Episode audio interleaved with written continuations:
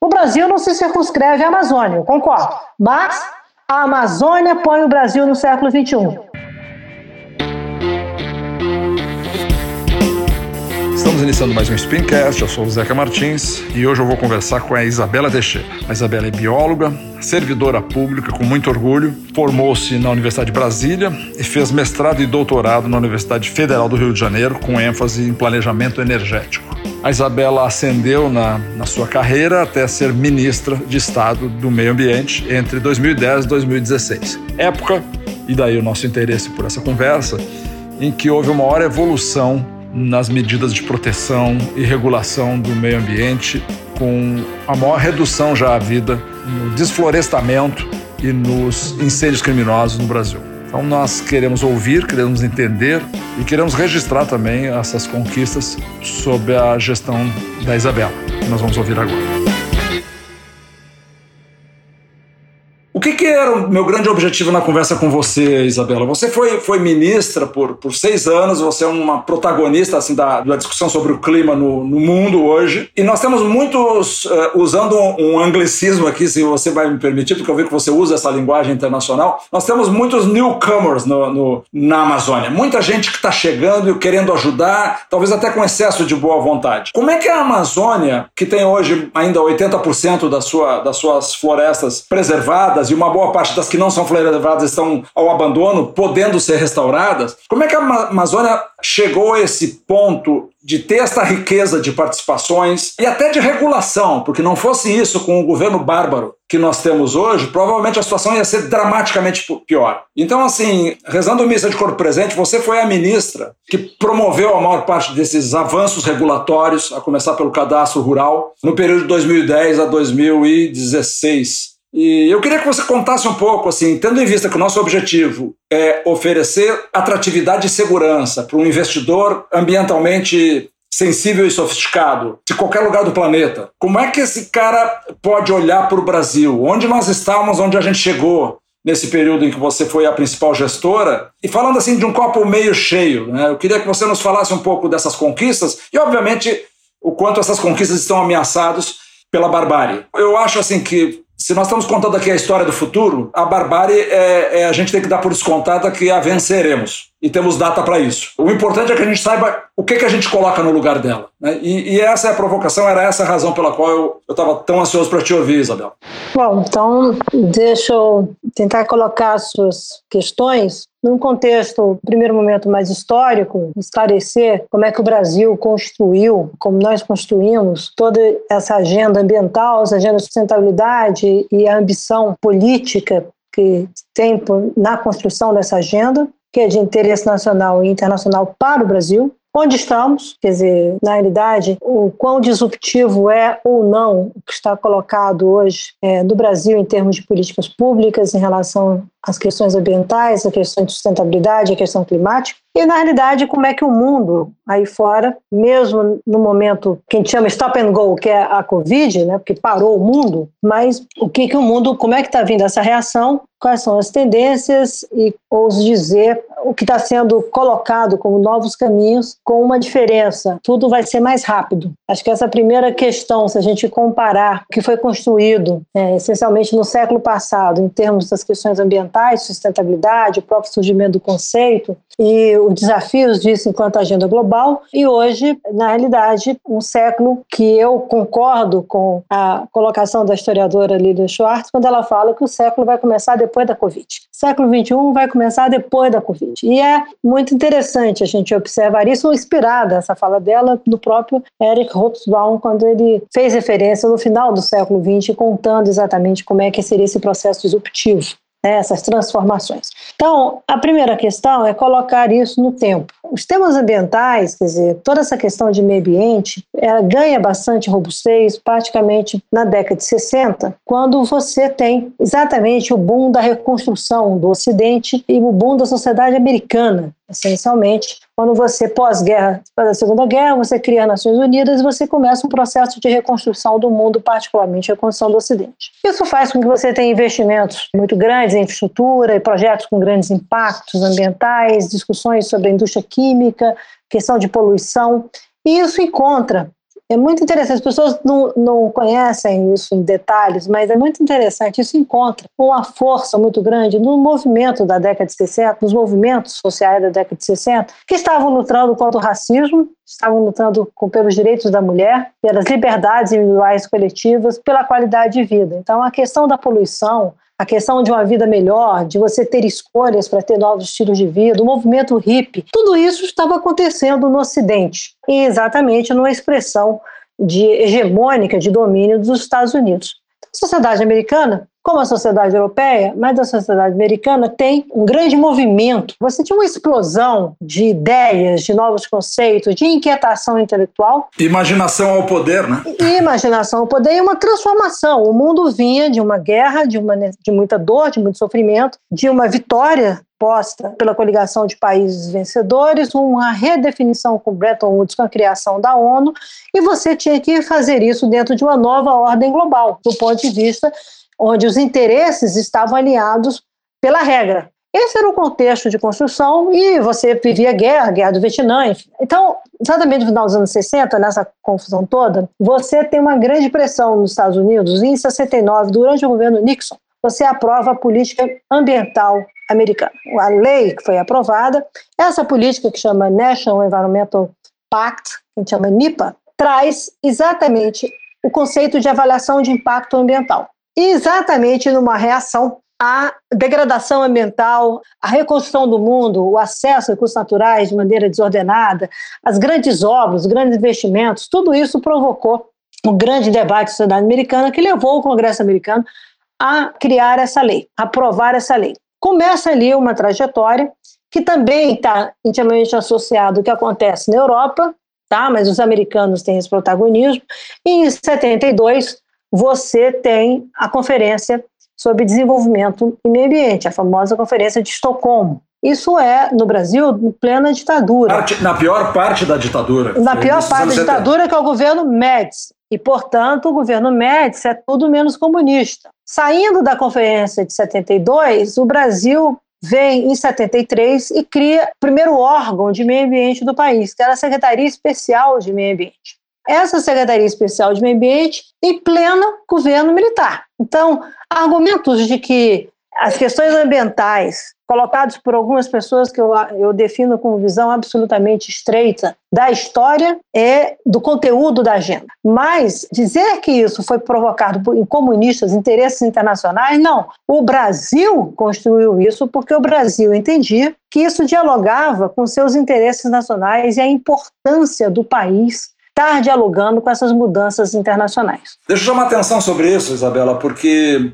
eu ignorava essa informação que você está me dando agora. E você está chamando a atenção de um dado assim que é passa batido. O governo de direita mais violento que nossas gerações de quem está vivo hoje acompanhou, que foi o governo Médici, conseguiu separar a visão governo para uma visão de Estado para criar um órgão de ação na área ambiental e de comunicação com o planeta com outros órgãos multilaterais na área ambiental? É, porque isso na realidade vinha na trajetória do multilateralismo da cooperação internacional. O que eu quero dizer é o seguinte: o mundo começava a dar novos passos na direção de você trabalhar uma conciliação entre homem e natureza, porque você não podia sacar da natureza como você estava sacando, continuamos sacando, e você trabalha uma agenda entre países desenvolvidos e países em desenvolvimento. O conceito já está lá. O que eu quero chamar a atenção é que, na medida em que o mundo em 72, assumiu um alinhamento, um novo alinhamento político nessa relação homem-natureza,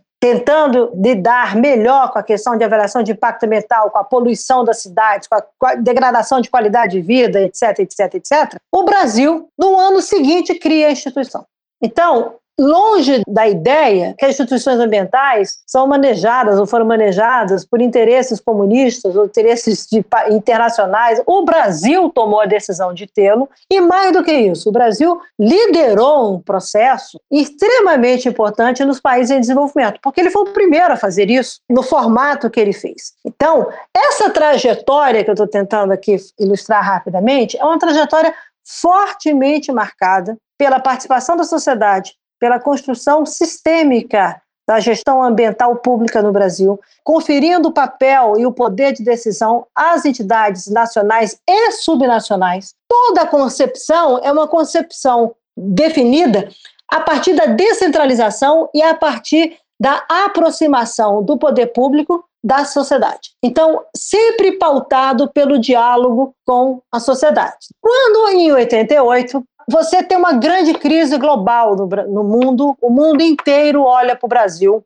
porque a Amazônia queima e está com desmatamentos desenfreados. E aí, em 88, que você também tem, com essa crise internacional, dois fatos são importantes.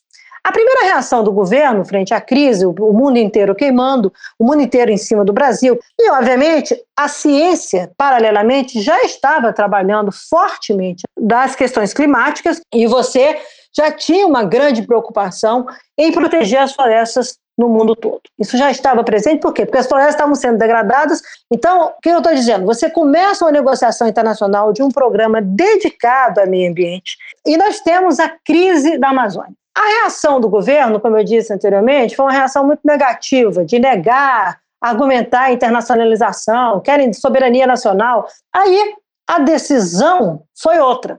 Eu qualifico isso como um grande salto da democracia da política externa brasileira. O Ministério de Relações Exteriores convence o presidente Sarney de que o Brasil deveria ter uma outra política para lidar com seus problemas que tem impacto global. O Brasil sempre foi um país que apoiou o multilateralismo e o Brasil oferece à ONU sediar a Rio 92. O Brasil fez o contrário. Ao invés de xingar, agredir, desqualificar, etc, etc, o Brasil assim, venham para cá e nós vamos discutir esses novos caminhos de sustentabilidade. E a Rio 92, além de consolidar esse conceito, de trazer as convenções, de entender os problemas globais, que são de duas natureza, a mudança climática e a camada de ozônio, é também de 89, veja como é rico, o protocolo de Montreal, que é o protocolo meu entendimento, o acordo internacional multilateral mais exitoso da história da ONU, porque a consequência é que hoje a, a, camada de ozônio está, o buraco da camada de ozônio está se fechando. E isso é um esforço que foi empreendido envolvendo governo, sociedade civil, empresários, cientistas, para você substituir a tecnologia dos gases destruidores da camada de ozônio, particularmente o CFC, de você mudar toda a lógica de negócios que existia, de tecnologias, foi financiado no mundo inteiro. Eu coordenei esse programa no Brasil, durante uma época estava sob minha responsabilidade, e é, você tinha que resolver o problema internacional, negociar e receber dinheiro, e transformar até o refrigerador da padaria da esquina. E o Brasil foi um país que cumpriu 100% do protocolo Montreal. É considerado, isso, esse protocolo é assinado em 89. Veja quanta coisa está acontecendo, 86, 87, 88, 89, e plena nova República Brasileira. E, e para quem tem uma visão muito dura, pessimista, cínica talvez até da vida, você está falando do, do, registro de uma conquista, que houve uma, um agenciamento no Brasil e no mundo, mas no, e o Brasil endossou e se engajou, e levou à superação virtual desse problema. Quer dizer, a gente hoje não tem não, gera mais manchete o, o, a camada de ozônio. É, é um problema resolvido, um problema em Aliás, ano passado saiu uma grande reportagem foi a BBC mostrando essa história. Uma história uma, é belíssima a história do Protocolo de Montreal. Eu tenho, é um dos orgulhos que eu tenho como servidora pública de carreira na área ambiental de ter sido parte do time. Ajudei os especialistas, entendeu? Que é, conduziram isso no Brasil. Às vezes parece que a gente se, se regozija em comentar o que dá errado, o fracasso. Eu acho que a gente tem que ser duro mesmo, mas uma conquista como essa, que, que você está dizendo que emergiu para o mundo na agenda da Rio uh, 92, ao lado do tema da, da agenda uh, climática, bom, uma foi superada, a outra ficou mais aguda, mais grave. Né? Em 88, como eu disse, o Brasil estava queimando, as florestas Amazônia queimando, enfim, um horror.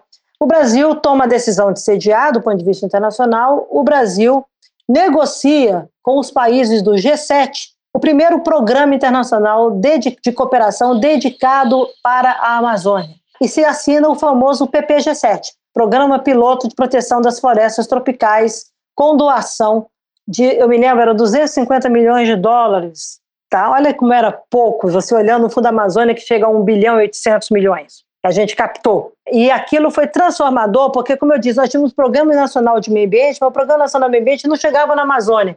Ele trabalhava a Mata Atlântica, o Pantanal, trabalhava a zona costeira, mas ele não trabalhava a, a Amazônia. Então, veio dedicado esse programa que é um dos programas mais incríveis de cooperação internacional, porque ele possibilitou que o Brasil desenvolvesse capacidades, o governo, os governos, a sociedade, a ciência, as populações tradicionais, capacidade para lidar com políticas públicas na área de floresta, particularmente na Amazônia. Do extrativismo, lembra da morte do Chico, do, do Chico Mendes, o impacto na política nacional do extrativismo, as populações tradicionais vindo, a democracia pulsando, e, obviamente, você também tem uma decisão interna extremamente interessante. Se cria, em 88, o programa Nossa Natureza, por determinação do presidente da República.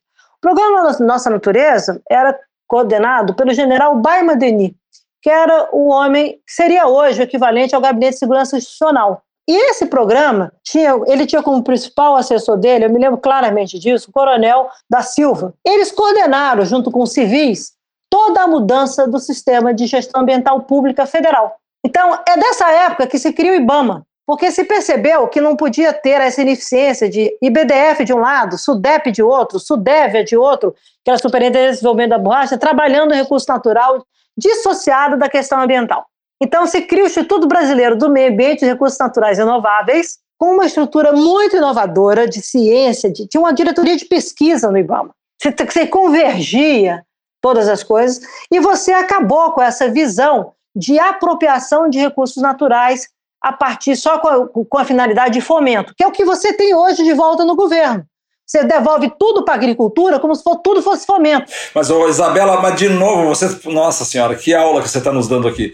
De novo, você está chamando a atenção. General Baima Denise, quando você falou agora, eu não lembrava desse nome há 30 anos, eu acho. É, ou seja, um general, quatro estrelas, de um governo que não era um governo progressista, longe disso, o governo Sarney, 88, deflagrou uma estratégia de unificação e atualização do sistema de meio ambiente brasileiro. Quer dizer, ou seja, não, de novo, não foi, um, não foi um comunista. Não foi um comunista, pelo contrário, foi uma decisão do presidente da República no governo conservador ao ouvir a dimensão e dos problemas que envol... a, dimensão e a magnitude dos problemas que envolviam as soluções que, que, seriam as políticas ambientais. Ou seja, nós tínhamos uma nova Constituição com um capítulo de meio ambiente inovador, considerado um dos melhores textos constitucionais no mundo, sob a liderança do deputado Fábio Feldman, nós tínhamos uma sociedade pujante, nós tínhamos assim, a Amazônia sendo degradada, a consequência das políticas praticadas na década de 70, tá? de desmatamento, de, de titulação. Você, para ganhar uma terra na Amazônia, você tinha que desmatar. Aí isso você comprovava para o INCRA, você ter direito a ter posse da terra, financiado pelo Banco do Brasil. Isso era aquela visão que era de novas entradas e bandeiras, se eu posso usar isso. Vamos lá colonizar e dominar, que é uma visão muito parecida com algumas vozes hoje do governo. Então você cria o IBAMA e você faz a Rio 92, você tem o PPG7, você tem o PMACI mais atrás, você tem o PNMA, o Programa Nacional do Meio Ambiente, ou seja, as, você começa a trabalhar uma série de arranjos inovadores de gestão com dinheiro de cooperação internacional, o Brasil não tinha dinheiro, o Brasil tinha que cooperar internacionalmente. É a época da inflação, é época terrível. Quem viveu essa época sabe a dificuldade de acessar recursos públicos para você financiar a demanda que o Brasil tinha.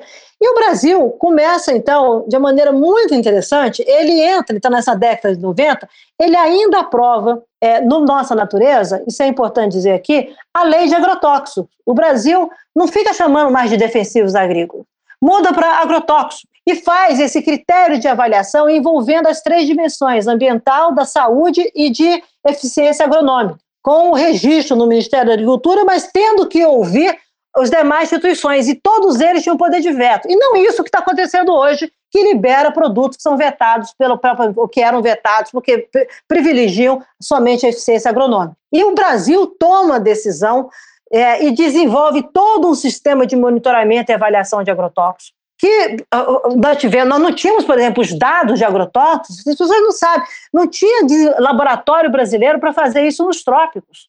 Nós tivemos, o IBAMA ajudou, fomentou isso, para que as universidades, laboratórios pudessem fazer os testes com os dados tropicais e não só revisão bibliográfica com base em dados publicados em países temperados porque o comportamento dos trópicos é diferente, as espécies são outras. Então, isso tudo é uma consequência que o Brasil vai acumulando, vai desenvolvendo, como o Brasil também adota, como consequência do nossa natureza, o programa Preve Fogo. Nasce no Brasil o programa de prevenção ao combate em queimadas e incêndios florestais, fortemente alinhado com o INPE, com monitoramento de queimadas pelo INPE. Todos esses programas que eu disse têm a ciência como aliado. Você vê a capacidade da ciência brasileira, que é tida como uma de referência em qualquer lugar do mundo. Esse negócio de dizer que tem achismo também mostra a dimensão da ignorância, do desconhecimento de várias pessoas hoje que se apresentam como donas da verdade e meio ambiente no Brasil. Olha, tem tanta coisa que foi discutida nessa época, tantos instrumentos foram criados, tantas políticas foram criadas, até chegarmos na lei de crimes ambientais, que é outra vertente. O Brasil faz a lei de crimes ambientais, uma lei duríssima que está aí até hoje, que pune as pessoas, etc. Então você vai te, você vai distanciando de um conceito, um conceito que foi colocado, que foi desenvolvido no programa Nossa Natureza, conceito esse que queria, na realidade, conciliar a visão é, de controle ambiental importante da lei, mas com a, a, a, visão de fomento, de desenvolvimento, de inovação tecnológica. A ciência tinha um papel extremamente, a ciência e tecnologia e a inovação, onde o setor privado tem, desde o ministro, desenhado a sua participação e, portanto, uma interlocução ampliada. A interlocução é essa ampliada que vai das ONGs ambientalistas às ONGs sociais, aos pesquisadores, a, a, aos empresários, aos governadores, aos prefeitos, então, além, obviamente, do Congresso Nacional, do Judiciário e do Ministério Público. Então, esse é o desenho da área ambiental que o Brasil tomou decisão na década de 80 de assim estabelecer, avançou e trabalhou isso com uma grande ambição de política externa, porque isso, na realidade, está alinhado aos interesses nacionais de que o Brasil se inserisse no mundo, tivesse uma expressão robusta de soft power, em política externa a partir das questões ambientais. Daí o Brasil ter sempre liderado os fóruns de sustentabilidade, e liderança não é porque o Brasil vai lá e negocia, liderança porque as pessoas seguem o Brasil também. Não é só nossa capacidade de negociação, é nossa capacidade de influenciar. Isso pela excelência da nossa diplomacia e pela convergência das políticas públicas em interesses dos interesses nacionais com um rebatimento em termos de interesses é, de política externa, de soft power. Um país ele pode ter expressão de poder internacional sob duas características. Ou é hard power, se ele tem dinheiro, arma, são claramente quem tem grandes exércitos, quem tem muito dinheiro tem essa influência no mundo. Ou pelo soft power, que é exatamente aquilo que influencia as pessoas, o comportamento das pessoas. Então, a cultura brasileira, a questão é, é, de meio ambiente, são aspectos de soft power brasileiro. Não é à toa que hoje você destrói exatamente é, a galinha dos ovos de ouro. Você mata aquilo que o Brasil é mais importante. Deixa eu te fazer duas observações assim. A narrativa que você constrói, a informação sobre essa infraestrutura humana, institucional e regulatória em torno da questão ambiental no Brasil, ela, ela é de uma riqueza que eu fiquei vendo aqui frames de um documentário, sabe? Eu acho que você mais um João Moreira Salles daria um, um, um resultado assim épico para nossa autoestima sair do, do canto onde está, sabe? Eu acho que tem aqui uma, uma história a ser contada que eu acho que tem que ser vista também com uma certa benevolência. Quer dizer, essas questões endereçavam desafios e problemas da sua época. Certamente hoje, sobretudo no, nesse momento de pandemia e de superação da pandemia, os desafios ainda escalaram. Mas a gente não nasce agora. As conquistas ambientais que o Brasil tem pela frente como oportunidade, mais do que sobre ameaça, elas estão instruídas nessa história de três décadas que você nos contou agora, sabe? Então, eu quero dizer o seguinte: eu acho que existe uma, uma prestação de contas um pouco para a gente ajustar para a história, para escrever o futuro, que é dar essas nuances, tá? Eu acho que além dessa nuance institucional, regulatória riquíssima, porque cada vez que você falava num dos problemas enfrentados, por exemplo, a questão do crime ambiental, isso, isso não foi uma coisa que caiu do céu, isso foi um, um assim, dois ou três anos de vivo engajamento da sociedade. Quer dizer, era, era uma notícia recorrente todos os dias nas mídias que se dispunha na época, até que houve uma, uma transposição daquele portal. Então eu, eu acho que tem assim, essa sucessão de coisas que você conta, elas podem ser contadas com uma história retrospectiva, como um documento acadêmico e pouco sedutor, mas eu acho que ela pode também ter um, uma, um componente legítimo de drama, porque foi com drama que isso tudo aconteceu, não foi sem drama. Eu acho que tem uma coisa importante. Eu acho que a gente tem que conhecer a história e a jornada. A história ambiental, ela no mundo todo, sabe? Eu estou contando uma parte do Brasil, mas posso contar de alguns dos países que eu conheço. E, e eu estou entendendo, Isabela, que você está construindo tudo isso para pontuar que o, o desvio da curva é o momento que nós estamos. Você tem uma jornada, você lida com problemas, erros e acertos, como tudo na vida, políticas, mas sempre de uma maneira construtiva. Tudo cabe no tempo, reformas, tudo cabe no tempo, ajustes. Tem coisas que deixaram de ser válidas, por isso você tem renovação de legislação, você tem renovação de modelos de gestão, você tem outros tipos de interlocução. Enfim, isso faz parte, o que eu chamo isso é uma jornada. Ela tem altos e baixos, ela vai e volta, mas a coerência da história tem que ser mantida. O mundo vive o momento de contar novas histórias sobre o futuro. E o Brasil está numa guerra de narrativas com o passado. O Brasil está querendo desdizer o passado, ao invés de chegar, olha, o que fez, foi feito até aqui, isso é bom, isso aqui não é bom, mas nós entendemos que tem que ir por aqui. E assuma as suas responsabilidades. O que não tem hoje, você não tem coisas consistentes, você tem coisas picadas, fragmentadas, o que certamente poderá causar no futuro muita dificuldade de reconectar a agenda. Então, eu acho que o Brasil terá que discutir uma nova agenda. O Brasil terá, não é reconfigurar, redefinir, ele terá que aprender com o passado, entender essa transição que nós estamos vivendo.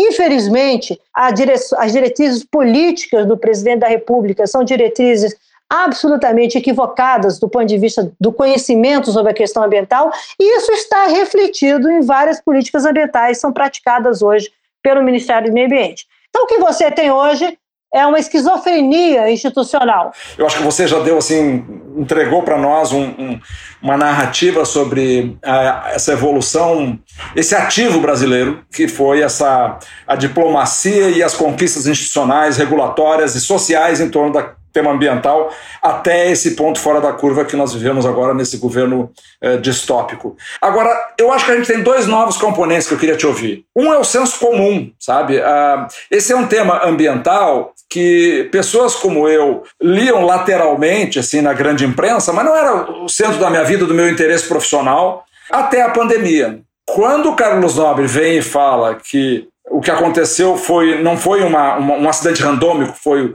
foi um erro humano que poderia ter acontecido muitas vezes. Nós temos 3 bilhões de vírus não identificados na Amazônia. Então a chance de que isso aconteça na, Amazônia, a continuar a predação que acontece, é iminente. Não é remota, é iminente. Bom, as pessoas comuns perceberam isso. As pessoas comuns, medianamente informadas, obviamente. Isso de um lado. De outro lado, eu também colei de uma manifestação tua, eu queria comentar então sobre essas duas coisas, né? Não é que o capital, não é que a JBS virou bom moço e aí agora faz apresentações para os stakeholders dela como se ela tivesse eternamente alinhada com os princípios da sustentabilidade. Na verdade, o consumidor mudou seu comportamento e isso é como pedrinha na água, não é um círculo concêntrico. Se o consumidor europeu hoje não aceita cogitar comprar de uma empresa que não faz o tracking da origem do seu alimento, esse negócio já está chegando na China. E nós hoje somos, a nossa balança comercial depende da China. A China incorporou na sua Constituição o desafio de se tornar uma, uma, uma, civilização ecológica, um troço muito ambicioso. Né? Então, assim, o mundo dos investimentos deu um cavalo de pau. Deu um cavalo de pau. Não tem mais hoje um, um private equity decente, vou dizer só isso, decente no Brasil, que não se manifeste em relação ao ESG, ao Environmental Social Governance. Então, eu, o que eu quero dizer é o seguinte: tem uma. Eu não estou dizendo que a cavalaria vai salvar o mocinho depois desse governo imbecil que nós temos, mas eu estou dizendo que existem novos stakeholders e que o jogo mudou de liga. Jo eu, eu saúdo como muito positivo os bancos brasileiros terem feito esse consórcio aí, ter chamado ativistas para ajudar a pensar o seu comportamento, mas ainda acho que isso aí é uma resposta de compliance e PR, tá? E relações públicas. Mas eu acho que tem gente hoje buscando portfólio de investimentos, aceitando taxas de retorno que não vai os fazer mais riscos, portanto taxas mais baixas até, mas porque querem efetivamente investir na Amazônia e, e, e para alguma maneira arrefecer o tema da mudança climática. Então eu, eu acho que o, a, o nome dessa, desse engajamento que nós tínhamos pegando o bastão lá do, do que você representa, e eu, eu ainda estou muito impressionado que você não falou ainda sobre as conquistas da sua gestão, que eu me informei e acho que não são poucas, tá? Eu acho que o dano provocado por esse governo só não é maior porque vocês avançaram muito. Eu queria muito que você contasse um pouco essa história das conquistas, das demarcações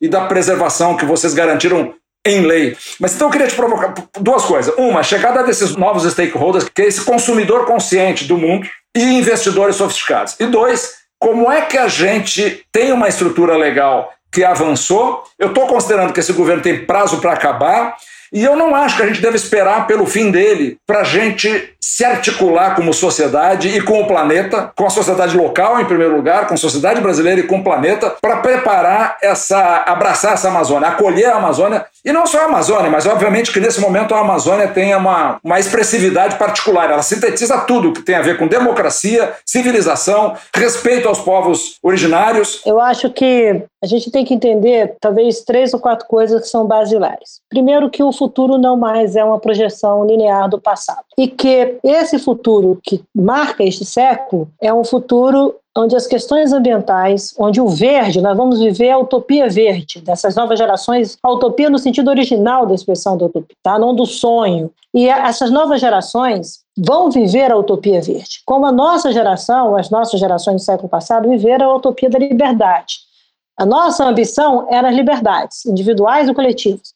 E nós entregamos o mundo para essas pessoas, onde hoje essas pessoas entendem cada vez mais que você precisa ter, sim, uma nova relação em, do que homem e meio ambiente, mas onde a questão de bem-estar, o impacto da economia do conhecimento, da economia de inovação, os novos hábitos, as novas maneiras de se relacionar, de conviver, a realidade física, a realidade virtual, é um novo mundo que está aí. A gente tem que entender que o mundo está mudando. E essa mudança do mundo comporta duas coisas: a ambição futuro e uma transição, que você tem que saber viver melhor essa transição. E o Brasil sempre teve escolhas de poder avançar o futuro de uma maneira mais equacionada no que diz respeito a esses problemas globais que o mundo enfrenta. Tem uma matriz energética mais limpa, mas se não tomar cuidado, vai perder isso para outros, porque a velocidade da transformação das coisas está sendo muito grande. O que, que eu estou querendo dizer aqui? O mundo está mudando, a Covid acelerou o mundo, nem o ambientalista mais radical poderia prever a crise, uma pandemia que nos colocasse em casa trancados por um ano, um ano e meio, dois anos, que seja, onde você está repensando toda a sua vida. Ninguém sabe quanto esses efeitos vão permanecer nas pessoas, se essas tendências ficam duradouras, ou se elas são de curto prazo, mas as pessoas, os jovens, os formadores de opinião, as pessoas estão entendendo que o mundo não é mais como era antes. Essa é uma grande verdade. Então, nós estamos vivendo um momento de disruptura provocado pela natureza, é uma transição da natureza. É intangível, não é por uma guerra que termina uma guerra e você vai continuar. Não, é algo que se soma à Covid, é o cartão de visita que se soma ao risco climático, à incerteza que a crise climática nos determina. E essa incerteza da crise climática traz duas coisas muito evidentes. Uma vulnerabilidade, porque você não consegue controlar isso, não se controla, tá? Você é vulnerável. E uma outra questão é que estamos todos interconectados nisso. Não adianta achar que você fica bem no Brasil quando poderemos ter consequências aqui provocadas por algum país que nós não temos controle. Então, a questão da Amazônia entra exatamente aí além da Amazônia ser o nosso território, dois terços, 56% do nosso território, 57%, ter 25 milhões de pessoas que lá vivem, 80% em cidades, o menor IDH do Brasil, 12% do PIB nacional, 240 idiomas são falados na Amazônia, idiomas, mais do que todas as nações, todos os idiomas falados nas Nações Unidas.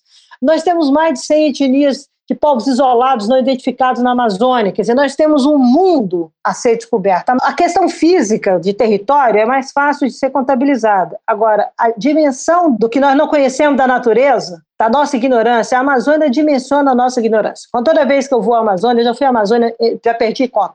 Eu não conheço a Amazônia. Cada vez que eu chego lá, eu falo, essa é a dimensão da minha ignorância como ser humano. Porque a natureza se impõe para dizer o seguinte: olha, você vai ter que viver de outro jeito. Não quer dizer que você não possa interagir comigo, não possa explorar.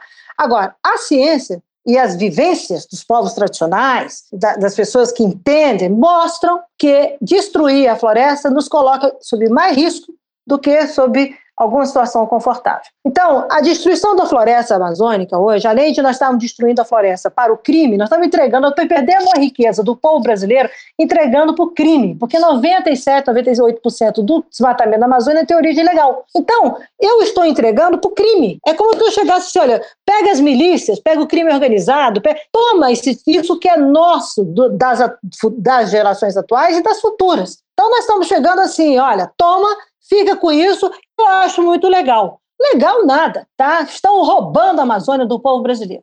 O povo brasileiro está perdendo a Amazônia. Então, quando alguém, alguém quer falar para mim de soberania nacional, cuide primeiro do seu quintal. E não estão cuidando do seu quintal. E eu posso falar isso com esse tom que eu estou falando, porque as menores taxas de desmatamento da história da Amazônia estão na minha gestão, no governo, no último governo Lula e no governo presidente Dilma. Tá? É bom que se diga isso, e eu vou dizer isso publicamente. Eu nunca tive nenhuma intervenção de nenhum chefe de presidente da República no meu trabalho. Ô, Isabela, eu não, votei, eu, não votei, eu não votei em nenhum dos dois presidentes que você mencionou, mas eu quero dizer o seguinte: o que você está falando é absoluta e incontestável verdade. Não, e eu estou dizendo o seguinte: eu sou funcionário de carreira, eu não sou filiado a nenhum partido político. Eu, eu fui apresentado aos dois presidentes. Como eu fui apresentado ao presidente Fernando Henrique, com quem eu trabalhei, tá? Como eu fui apresentado ao, Fernando, ao, ao presidente Sarney, com quem eu trabalhei. Eu sou funcionário de carreira. Agora, eu quero dizer, isso é um depoimento que eu faço. Eu nunca tive um telefonema, eu nunca tive uma atitude de intervenção do, de um presidente Lula ou da presidente Dilma para me dizer que eu não faça isso ou que eu não faça aquilo. Pelo contrário, eu tive porteira fechada do Ministério, eu nomeei quem eu quis fazer, eu tive autonomia. O Ministério do Meio foi o Ministério, o terceiro Ministério da minha gestão, que mais demitiu funcionários por improbidade e corrupção. Perdemos para o Ministério da Justiça e para o Ministério da Previdência. Por quê? Porque nós estamos fazendo, limpando os malfeitos. Eu tive autonomia para fazer, eu tive apoio, agora se não, não, não teve todo o dinheiro que precisava,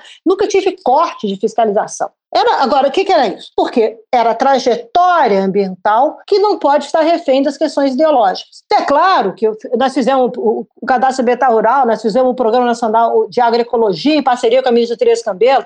Explica, explica um pouquinho aqui para os leigos, tá? Eu li, estudei um pouquinho sobre o Cadastro Ambiental. Teve um rapaz que hoje é um empreendedor muito competente, que é o Valmir. Acho que ele foi da tua gestão. Ele participou da, da, da implantação do cadastro rural no Acre, eu acho, no Pará, no Acre. E, então, assim, a, a, história desse cadastro é uma coisa assim, parece que a gente sai da, de uma navegação sem bússola para uma navegação por GPS. Explica um pouquinho para nós, por favor. É, na realidade é o seguinte, de maneira muito rápida, vem da negociação do novo Código Florestal, lembrando que o Código Florestal é uma lei da década de 60, junto com a lei de fauna. E esse código nunca foi cumprido por todos os agricultores no Brasil. Ele foi mudando, alterando com aumento de reserva legal, etc, etc, até que em 2012 você tem discussão no Congresso Nacional e faz uma nova mudança do código. E para você implementar as medidas, ou seja, recuperar os passivos de quem desmatou, degradou sem autorização, quem desmatou ilegalmente, o proprietário rural que suprimiu vegetação e devia, tinha menos área de preservação permanente que a lei estabelece, etc., você precisava medir isso e saber onde é que estava isso. Então, nós desenvolvemos na minha gestão um cadastro ambiental rural, que é um sistema de tecnológico, melhor tecnologia de informação, que você permite, com satélite, você vai, baixa um software e você mapeia a sua propriedade, a resolução é de 5 metros. Então você consegue ver tudo, onde está o rio, onde está a fazenda, onde está. E você mede automaticamente se você tem ativos ou passivos. Quem deve tem que restaurar, quem não deve que tem ativos ou tem mais área preservada do que a lei determina, você tem que ter uma, visão inovadora que os instrumentos, que a lei prevê, se você vai pagar serviços ambientais, se você vai fazer corredores ecológicos, você vai fazer estratégia de conservação e remunerar fundos para poder remunerar esse, esse proprietário rural. E aqueles que precisam restaurar podem e devem restaurar através da agricultura de baixo carbono, de financiamentos, etc., ou em parcerias, por exemplo, com a área de energia, com o pessoal que quer neutralizar carbono das suas emissões. Então, você converge e, é, é, basicamente, nós fizemos um sistema que é considerado. Eu fui a, aos Estados Unidos e o diretor-geral da NASA virou para mim e falou assim: nós jamais conseguiríamos fazer isso aqui. E por quê? Não pela tecnologia, porque o pacto político que foi feito, isso é uma coisa importante, a credibilidade política que foi construída permitiu que 5 milhões de, de, de agricultores fossem, usassem o cadastro ambiental rural e oferecesse os seus dados gratuitamente. Eles queriam se regularizar do ponto, do ponto, de vista ambiental. E o pacto político que foi construído era de proteção e produção, e não esse antagonismo que se vê hoje como um odiando o outro. Então, nós fizemos a melhor tecnologia disponível, uma parceria com a Universidade Federal de Lavras, tivemos a cooperação internacional nos ajudando em financiamento. A cooperação alemã foi sensacional, além dos recursos públicos que foram alocados, ministérios trabalharam para comprar as imagens satélite do país todo. Eu franqueei isso. Ministério da Fazenda, Ministério do Planejamento, Ministério do Desenvolvimento Social. E, e isso, isso permite que a gente tenha um pouco. Uma das coisas que se fala muito na Amazônia é que há uma inconsistência muito e uma insegurança jurídica na parte de título. Então, por exemplo, se o sujeito quer comprar um crédito carbono no mercado não regulado, né, que é mercado voluntário, ele, ele tem um risco de comprar um certificado emitido por uma propriedade que eventualmente não está. Como, é que, como é que isso se relaciona? O cadastro ambiental rural é de regularização ambiental. E lá você tem que preencher os dados. Não é a regularização fundiária, mas a ambição como você tem a base de dados, a maior base de dados do país, nenhum país do mundo tem isso, tá? Numa resolução que se tem. Eu, eu mandei desenvolver, eu sei que está pronto, etc., um sistema automático de verificação dos dados que foram preenchidos. E aí você depois tem que fazer o quê? Que era a nossa ambição. Você pegar essa base, uma coisa são as políticas ambientais, regulariza do ponto de vista ambiental. Tá, então tem que restaurar, fixar, contabilizar, tá bom. Mas eu tenho a regulação fundiária. Como é que eu combino essas duas bases de dados e como é que eu combino a, a regulação fiscal, tributária, para o ITR? E aí você passa a ter um sistema unificado dentro do governo de tudo do uso da terra no Brasil, daquilo que implica a regulação. Essa era a ambição política do governo ao começar um cadastro ambiental rural dentro da área ambiental. Isso é uma decisão de governo. Você tem que juntar as coisas, como no governo Fernando Henrique, o ministro Pedro Parente fez o sistema é, integrado de administração pública, que é o famoso CIAF. Era tudo espalhado. Você integrou tudo e você racionalizou a gestão pública do ponto de vista administrativo e financeiro. Foi um salto qualitativo. Aliás, falo publicamente. Uma das pessoas que eu procurei para conversar sobre o conceito do cadastro ambiental rural foi o ministro Parente. Eu, eu estive com ele, eu falei, me explique como é que foi feito isso. E a gente tem que ter uma coisa simples, mas tem que ter uma coisa que todo mundo possa usar. O resultado, o proprietário rural recebe impresso como se fosse aquela ficha do imposto de renda, que no final deve ou tem a receber, com o mapa da propriedade, etc. E tem que ter uma base que da gestão pública possa usar. Isso é investimento de dinheiro público, isso não é investimento de dinheiro privado. Então tem, isso tem que ser, deve ser compartilhado, agora depende de decisões de governo, não de mídia de meio ambiente. Mas ao mesmo tempo, é ao mesmo tempo é uma infraestrutura para o investidor privado decisiva. Porque... Se você organiza a base de dados da maneira com os objetivos estratégicos, que objetivos são esses? Olha, eu quero não só funcionar bem o Estado, a gestão pública, mas eu quero, por exemplo, dar segurança jurídica para investimento, para saber quem está comprando o que quê, quem está investindo onde. Isso é decisão de governo. O governo tem que decidir fazer isso, entendeu? E não ficar jogando papéis para o alto. Então, isso está na, na, na, gestão, mas voltando, quer dizer, além disso, nós tivemos o protocolo da GOI, que é o protocolo internacional, que eu chefiei a delegação de toda a questão de acesso a recursos genéticos tá, do mundo. Nós negociamos em 2010, o Brasil foi aplaudido de pé quando entrou, três horas da manhã, na cidade de Nagoya, na plenária, porque foi o país que conseguiu fazer a equação para resolver o problema na Nagoya. Esse protocolo ficou 10 anos, mais de 10 anos, 10 anos parado no Congresso Nacional, porque os ruralistas não deixaram votar. Eu fiz a nova lei de acesso a recursos genéticos no país. Para você ter bioeconomia, você tem que ter essa lei. Todo mundo fica falando de bioeconomia, mas ninguém tem a lei. E o protocolo internacional que permite o Brasil sentar no conselho que manda sobre isso, o Brasil não participava porque não tinha ratificado. O presidente Dilma mandou, foi na época do presidente Lula, mas o presidente Dilma mandou e o Congresso nunca ratificou. Eu fui, ano passado, os ministros do meio ambiente, os ex-ministros fizeram visita ao presidente da Câmara. Vou falar outra coisa publicamente. Nessa visita ao ministro presidente da Câmara, o deputado Rodrigo Maia, eu pedi a ele que ele ratificasse, se ele poderia verificar se não podiam ratificar na agora. Ele mandou ir atrás, tá? Dentro desse pacote verde que o Congresso anunciou, etc., em reação ao que estava sendo dito internacionalmente. Foi ratificado, ele me telefonou, tá? Foi ratificado aqui no do Senado, finalmente está aí para ser o Brasil, vão ocupar o espaço como o país G1 da biodiversidade no mundo. E é muito engraçado que as pessoas não queiram aprovar, os jornalistas, porque eles que bloquearam e depois pediram relatoria para dizer que são a favor, etc, etc.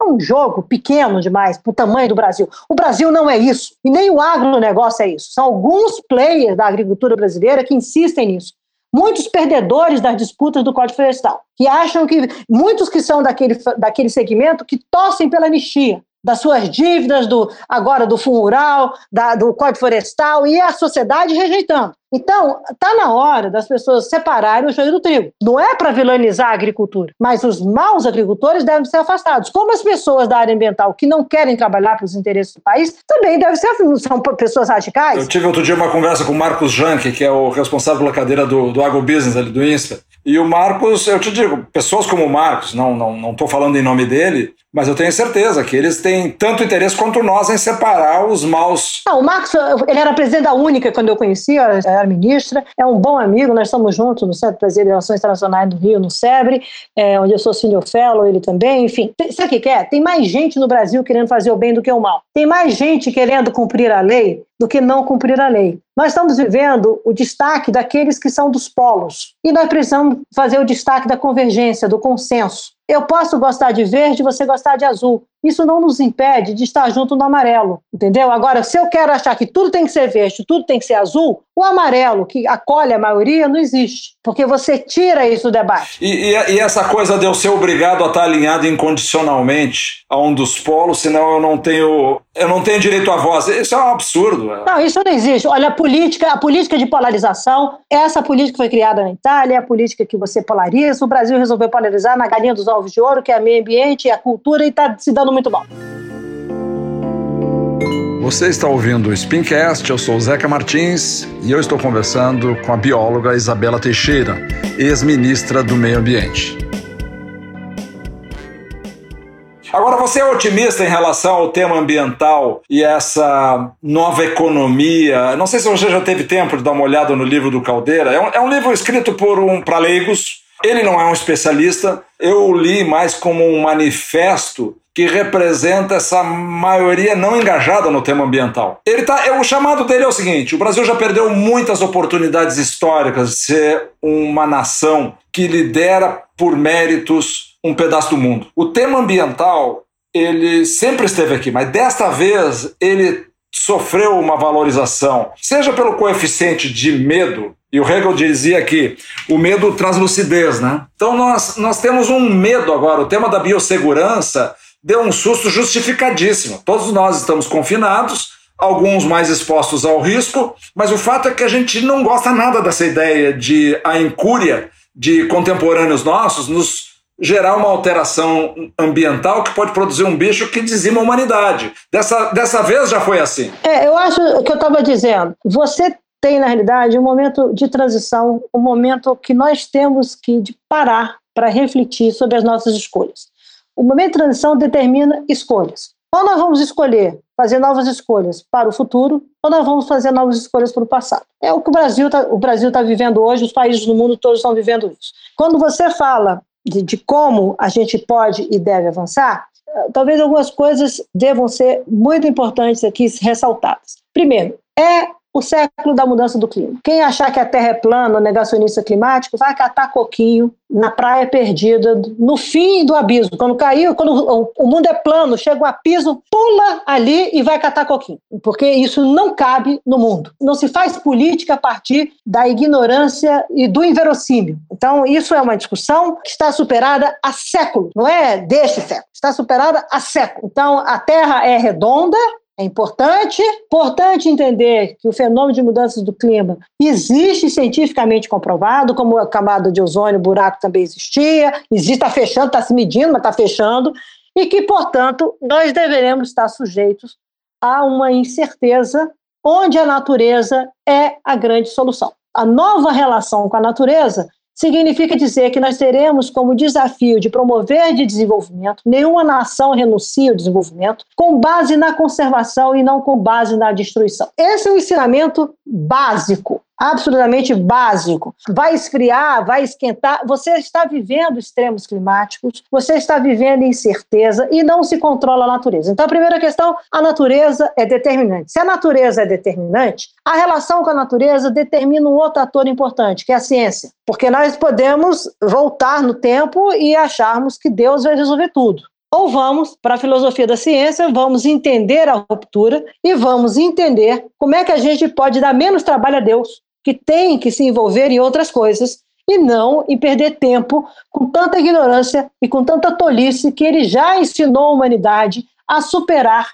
ao longo da sua história. Então, se as pessoas querem discutir Deus, o façam não no contexto de decisões de escolhas importantes sobre que envolve o futuro da humanidade, mas envolve o nosso jeito de viver. É isso que eu estou dizendo. As implicações vão acontecer no nosso jeito de viver, no nosso jeito de produzir, no nosso jeito de trabalhar, no jeito de se relacionar, no jeito de comer. Essas são as implicações. A natureza vai continuar existindo. Agora, a escolha que nós temos que querer é como é que nós preservamos ou como é que nós mudamos o nosso jeito de viver de uma maneira mais conciliável com a natureza. E precisamos da ciência para isso. Então, segunda lição, não há pequenas instituições científicas. Pelo contrário, nós temos hoje acesso à informação e não privilegiem as fake news. Vão para as informações verdadeiras. O contraditório da ciência também existe. Por isso, existe uma coisa chamada inteligência. Por isso que a espécie Homo sapiens sapiens é dotada de uma coisa diferente de outras espécies animais que nos possibilita olhar, analisar, entender e não acreditar numa verborragia da ignorância que impera em muitos lugares do mundo. Tem que saber ler, tem que saber depurar, tem que saber discutir, e aí outra lição. A terceira lição: o diálogo com a sociedade é imprescindível. Ninguém lidera, ninguém preside um país, ninguém é líder global, nacional ou local se não sabe ouvir os seus pares, se não sabe ouvir o seu público. Se não souber ouvir e dialogar, não tem como entender os desafios que precisam ser enfrentados. Então, uma democracia é, antes de tudo, um espaço político de diálogo, de contradições, de contraditórios e de construção de convergências. Os interesses de um país, chamados interesses nacionais, são construídos historicamente com a convergência de interesses de sociedade, da sua sociedade. É assim que você defende interesses nacionais. Então, portanto, você precisa saber, à luz do século XXI, como que a Amazônia tem um papel, qual é o papel da Amazônia nos interesses nacionais do Brasil no seu desenvolvimento. O Brasil não se circunscreve à Amazônia, eu concordo, mas a Amazônia põe o Brasil no século XXI. A Amazônia de hoje tira o Brasil do século XXI. Essa é uma questão. A Amazônia é um, um continente que tem alternativas para o século, por aquilo que vem as novas economias, o impacto da economia e inovação, a diversidade das populações indígenas. Antes da gente querer orgulhosamente dizer que tem ascendência italiana, ascendência moura, etc., etc., você tem ascendência indígena, porque as primeiras mulheres europeias que aqui chegaram, depois do descobrimento do Brasil, chegaram depois de quase 60 anos depois. Então, eram as indígenas que estavam aqui. Então, parem de negar a sua existência, que a existência é espetacular. Nós temos uma origem em povos que estão aí há 30 mil anos, que são povos que dominam. Vamos respeitar a existência, a nossa existência como parte de uma civilização, se nós respeitamos a aspecto civilizatório que esse país teve pelas populações científicas e não destruir. Se o desconhecido lhe dá medo, conheça para lidar com o seu medo, mas não apequene o desconhecido, não ironize o desconhecido. Não despreze o desconhecido. Eles estão aqui muito antes da gente e nós temos que entender, no traço civilizatório brasileiro, como é que nós vamos lidar com isso e não achar que se coloca isso como invasão de terra indígena, degradação.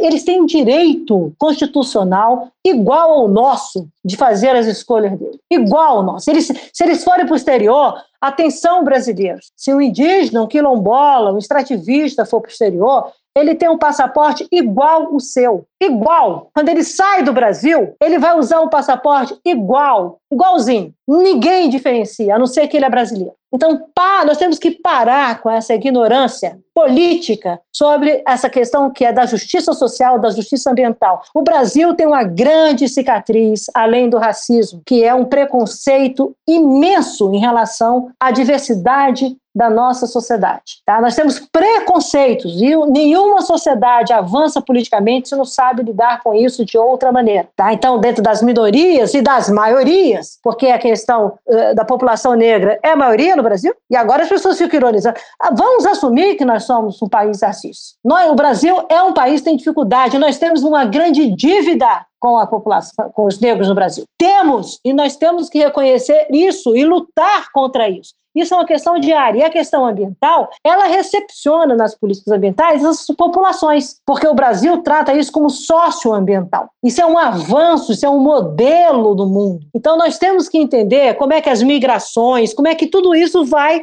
As migrações vão acontecer por guerra, vão acontecer por questões ambientais, por vulnerabilidade climática. Isso está desenhado em qualquer relatório internacional se quiserem ficar menos nervosos, leiam o, departamento, o relatório do Departamento de Estado americano sobre a integridade humana, as vulnerabilidades desse século. São três: saúde, migrações e clima. São três, está escrito lá, tá? Então, gestão Trump, hein? Vou logo dizendo, para depois não dizer que é maquiavelismo do Obama. Então, vou logo informando. Então, a questão deste século, a Amazônia precisa ser vista com a ambição de como é que eu construo o desenvolvimento, eu pago a minha dívida com aquele povo que lá está? Como é que eu faço um Brasil se inserir no mundo conservando e não destruindo? Não quer dizer que as atividades econômicas que lá estejam, as legítimas, legais, como mineração, não devam, não possam permanecer, mas precisam se adequar àquilo que é o desafio de uma mineração sustentável, mineração de baixo carbono, etc. E é essa pactuação que precisa ser feita com a sociedade brasileira. De novo, você tem que dialogar, pactuar, conversar, entender a transição, entender onde você quer chegar. O Brasil hoje não discute onde ele quer chegar, ele discute onde ele não quer chegar. É o contrário. Então é um país que não tem visão, não tem ambição. Ele não pode, se não tem ambição, ele ao invés de pegar essas novas economias que estão vindo e abrir essa caixa de novas economias como oportunidades, a economia de baixo carbono vai deixar o Brasil mais competitivo, não é menos competitivo. É um país que pode chegar mais rápido né, nisso que é a meta recentemente anunciada de net zero é, emission, de carbono, de neutralização de emissões de carbono, que os Estados Unidos, o Biden deve anunciar, a União Europeia já colocou 2050, o Japão, que é o país desenvolvido mais conservador, assumiu 2050 e a China assumiu 2060. Sabe o que significa isso? Desenvolvidos 2050 em desenvolvimento 2060. O Brasil, se quiser fazer equação e investir, receber dinheiro como quem quer trabalhar com gente grande, pode desenhar para 2040, 2050, chegar com um país em desenvolvimento em 2050. Pode fazer isso. Agora precisa ambicionar na direção certa, não é fazer bravatas, não é contar lorotas, é trabalhar duro. E para isso precisa de parceria, precisa construir alianças, precisa entender os interesses dos outros para entender também como seus interesses influenciam deles. Você pode ter combinação de interesses mútuos com co-benefícios globais. O Brasil sempre praticou isso, está, jogou isso fora. Uma relação bilateral Brasil-China tem que avançar além de comércio de commodities. Vem aí a história do Vale Supply Chain. Aquilo que você colocou com muita propriedade. O consumidor, os mercados vão ser cada vez mais balizados por essas novas escolhas de consumo. E esse consumo não é só individual, é o consumo também das escolhas de grandes empresas, é o consumo do impacto das novas tecnologias, é o consumo de acesso a dinheiro mais barato para financiar, é o consumo de lidar de fato com imagem internacional. Imagem de um país hoje internacionalmente é avaliada por quatro variáveis: a variável econômica, a variável da qualidade da sua democracia, da democracia, da participação da sociedade, a variável de direitos e segurança, segurança e garantias, além da segurança jurídica, toda a parte de direitos humanos, todas as políticas de, eh, de minorias, todas as políticas de mulheres, tudo isso entra e a quarta variável, as suas políticas ambientais. O Brasil não está preenchendo nenhuma dessas. Nenhuma dessa hoje. O Brasil, que quer ser uma economia liberal, tá bom, quer ser, eu não, nem entendo, mas não está fazendo entrega nenhuma nessa direção, ou está muito aquém do que quis. Agora, o governo, o governo é um ofensor, né, Isabela, do jeito que você está colocando, porque eu não tenho controle sobre o agente governamental, a não ser na condição de cidadão que. E de votar. Não, não, mais do que votar, mais do que votar, eu, eu, eu assim, nos meus outros chapéus cívicos, eu participo de um grupo chamado Derrubando Muros, que é um grupo justamente que pretende uh, se dar o direito direito de não estar polarizado, mas, sobretudo, está ajudando a construir um, um projeto para o futuro e que parta do presente. Então, mas nós temos um contingente, um elemento contingencial que é um governo disfuncional, grotesco e retrógrado. Você, não é, você me desculpe, ele está longe de, de reunir os requisitos básicos de um governo. Uma das coisas que eu tenho procurado estudar é qual é a representatividade, a funcionalidade dos projetos que eu vi você chamar outro dia de relacionados à diplomacia do carbono. Eu sei que tem a diplomacia estrito senso, que é os governos governos nas suas chancelarias lideram e os acordos multilaterais, mas tem também uma economia do carbono. E ela já está acontecendo, sem regulação em muitas vezes, mas ela, ela numa, numa intenção de gerar recursos, funding, liquidez para que os, as pessoas que estão hoje, digamos assim, sobre uh, tutelando a, a, floresta tenham uh, incentivos econômicos de não mexer com a floresta. Como é que você vê isso? Qual é a tua visão sobre isso?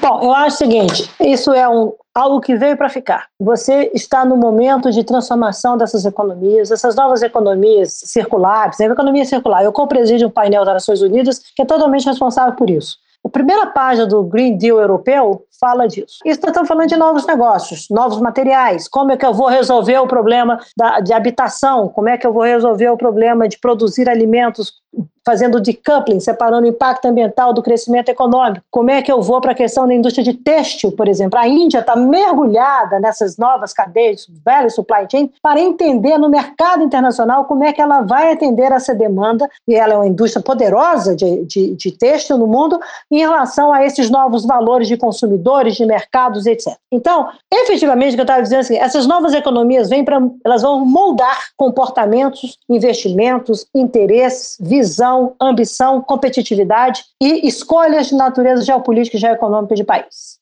Quem entrar primeiro no barco é que nem quem entra primeiro no, no, no trem ou no ônibus. Tem lugar para sentar. Tem uma janelinha. Tem, pode até ter janela, tem lugar para sentar. Pode até sentar ao lado do morador, do, do motorista. Pode até, entendeu, ser cobrador.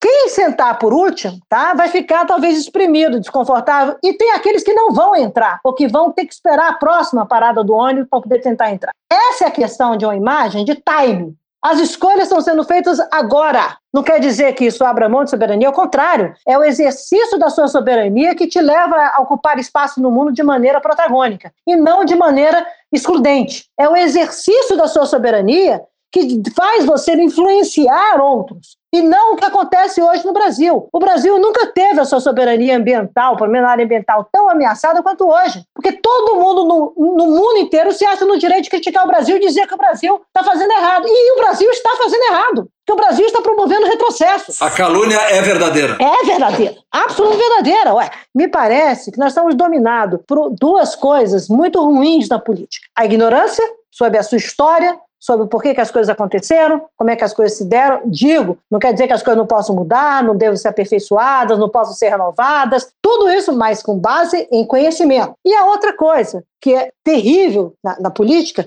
que é a falta de credibilidade. Então você vai pelo retrocesso, pela ignorância que provoca retrocesso, com raiva, com polarização, exclusão, sem diálogo, e o outro lado, pela falta de credibilidade. Essa falta de credibilidade não é só política, atinge a economia, atinge a ciência, atinge a democracia, atinge as instituições brasileiras, porque ninguém fica isento disso. Ninguém fica isento. A desconfiança prolifera de tal maneira que você chega nos lugares do mundo, eu digo porque eu tenho, eu vivo, eu tenho vida internacional, eu fico impressionada, as pessoas estão estarrecidas. Falei, Isabela, o que, que aconteceu? Eu falei, olha, eu fico numa posição muito confortável, porque eu sou a melhor notícia do Brasil internacionalmente. Uma pessoa que está fora do governo há cinco anos. Há cinco anos. O Brasil não é páreo, a sociedade brasileira não é páreo, eu não sou páreo e você não é páreo. Então vamos começar a colocar isso direito. Quem faz esse tipo de escolha são alguns, que não, esses sim são maus brasileiros. Brasileiro, ONG, a sociedade que defende o fim do crime ambiental, que defende a defesa da Amazônia, que defende a proteção ambiental, que defende a melhoria da qualidade de vida, os direitos constitucionais dos brasileiros, indígenas, quilombolas, que é, aqueles que são contra o racismo, que querem a solução da violência, esses que defendem os direitos humanos, que defendem a mulher, os direitos da mulher, que não fica com essa tolice que está colocada aí, que, com o retrocesso do Brasil em Genebra, com o ministro atuando contra os direitos de uma adolescente, da criança, estuprar, uns debates no Brasil que parece época de convenção de bruxa, com todo respeito. Isso sim são os maus brasileiros. Esses são os maus brasileiros, porque não reconhecem a diversidade do país. Então, isso, isso é errado. Isso é errado como brasileiro, na minha opinião, não é errado só na política. Então, o Brasil precisa encarar o quê? As novas economias estão vindo aí? Vamos nos organizar organizar de fato, como sociedade, para discutir as boas opções, os trade-offs, para discutir o que pode não interessar o Brasil, para entender onde que nós estamos, com racionalidade, com pragmatismo e com a simpatia dessa gente bronzeada. Nós somos um povo simpático, acolhedor, nós não somos um povo feroz, um povo que fica polarizando, agredindo. As pessoas agridem, você vai na rua para ser agredido, as pessoas se acham no direito de xingar. Um povo sem educação, desde quando o brasileiro sempre foi um povo cordial? Nós temos que resgatar resgatar quem somos. Temos que resgatar. É inaceitável que se venha ao Brasil desqualificar o Brasil. Ah, depois da Semana da Arte Moderna de 22, o Brasil nunca teve um evento onde ele se reunisse a melhor representação projetando uma imagem para fora? Olha, algumas coisas, algumas coisas vão acontecer. Vamos, vamos pensar alguma coisa assim para a Amazônia? Pensar. Eu estava em Londres há dois anos atrás, eu me lembro uma coisa emocionante que a Embaixada do Brasil em Londres resgatou, dois a três anos atrás, que foi a contribuição que os modernistas brasileiros, artistas brasileiros modernistas que estavam no exterior, deram vendendo telas, negando telas suas para, coleção, para leilão, para ajudar na Segunda Guerra Mundial. Olha que impressionante. E foi resgatada essa coleção, se identificou esses vários artistas brasileiros, Portinari, gente incrível, assim, e eles fizeram uma exposição na Embaixada do Brasil sobre esse ato, inclusive com um memorial escrito para a rainha, que o Brasil doou para os artistas brasileiros doaram. Você vê a diversidade de situações do Brasil. Então, na realidade é o seguinte, em 2022, todo mundo vai estar discutindo 200 anos da independência, celebrando, é importante. Mas nós também temos que celebrar 100 anos da Semana de Arte Moderna e 50 anos e 50 anos da Estocolmo da Conferência de Estocolmo. Eu acho que nós temos que mostrar que nós somos quem somos e não somos o que estão achando que nós somos. Já começa daí. Então, minha última mensagem é a seguinte: o Brasil não precisa levar um segundo 7 a 1 já que o brasileiro gosta tanto de metáfora futebolística, então, portanto, não acredite no técnico e na seleção que está escalada hoje. Numa boa. Não vai levar a nada, vai levar ao novo 7 a 1 Para aqueles mais pragmáticos, é, que não acreditam na questão ambiental, cuidado com a caixa de Pandora verde, porque quando ela abrir, ou quando ela vir com o risco climático, as coisas todas, algumas coisas poderão ser muito dolorosas. Para aqueles que olham com alguma distância e acham, ah, mas esse negócio de verde, eu concordo, tem 50 tons de verde, tem do radical, etc. Pensa no verde do dólar. Os investidores estão vindo aí, os mercados estão vindo aí, a tecnologia está vindo aí, o Brasil precisa de dinheiro, o Brasil precisa se desenvolver de maneira sustentável, nós podemos fazer, nós não precisamos jogar mais a nossa riqueza fora entregando para o crime ambiental, a nossa riqueza natural, nós temos que apropriar essas tecnologias, produzir melhor, gerar emprego, resolver os nossos problemas sociais e mais do que isso, fazer isso com a marca da sociedade brasileira, que é, como eu gosto de falar, como Moraes Moreira falava, deixa essa gente bronzeada mostrar o seu valor. E essa marca pode ser a nossa Amazônia, né? Deve ser. O Brasil vai para o mundo de novo com esse protagonismo se o Brasil se juntar nós demos a mão como brasileiros e vamos, de fato, dizer a Amazônia é do Brasil, mas é dos brasileiros. Não é uma Amazônia por conta de A, de B, de C. É do Brasil porque é do Brasil, é com ela que nós inserimos no mundo. E o mundo civilizado acha a mesma coisa sobre é a, a mesma coisa. E o Brasil, ao se inserir no mundo com a Amazônia, o Brasil mostrará a grandeza dessa sociedade, desse país que nós somos. E não esse apequenamento que alguns estão aí querendo fazer. Deverão ser banidos mas deverão ser punidos pela história. Isabela, muito, muitíssimo obrigado. Tá? Obrigada. Esse tá? depoimento é, é, é, histórico. Muito obrigado. Tchau, tá tchau. Bom, obrigada, tudo de bom.